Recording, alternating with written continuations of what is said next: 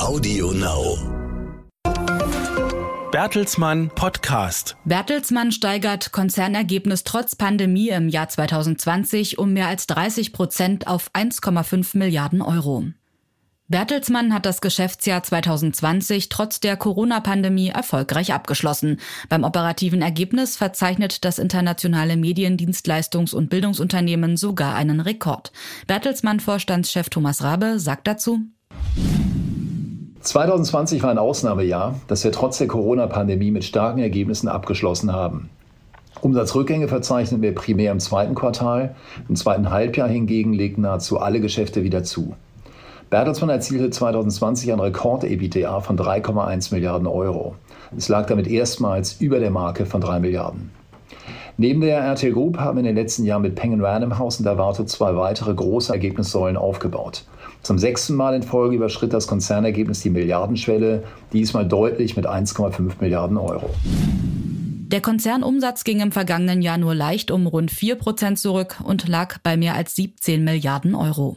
Bertelsmann hat dabei vor allem von seiner starken Geschäftsportfolio-Qualität und dem hohen Anteil digitaler Geschäftsmodelle profitiert, aber auch in der Corona-Pandemie frühzeitig die Kosten gesenkt und die Liquidität des Unternehmens gesichert, so Vorstandschef Rabe.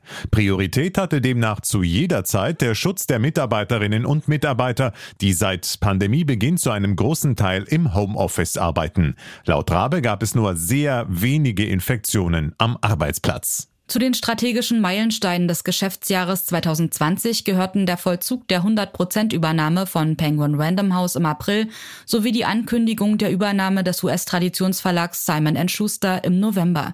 Außerdem baute Bertelsmann sein internationales Fondsnetzwerk auf rund 260 Beteiligungen an Digital- und Start-up-Unternehmen aus. Darunter sind auch 15 Unicorns. Für das laufende Geschäftsjahr kündigt Bertelsmann-Vorstandschef Rabe weitere Investitionen an. Bertelsmann weitet seine Investitionstätigkeit im Jahr 2021 weiter aus. Wir werden allein in diesem Jahr rund 250 Millionen Euro in Streamingdienste der RTL Group und den Ausbau der Technologie- und Datenstruktur des Konzerns ergebniswirksam investieren.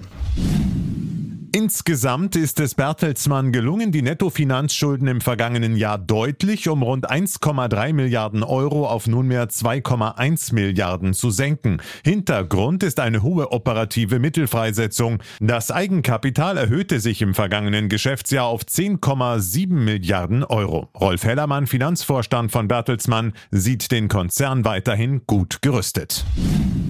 Für das Geschäftsjahr 2021 sehen wir weiterhin Unsicherheiten aufgrund der weltwirtschaftlichen Auswirkungen der Corona-Pandemie. Die breite Aufstellung unseres Konzernportfolios wird dabei wie 2020 zu einer insgesamt stabilen Geschäftsentwicklung beitragen.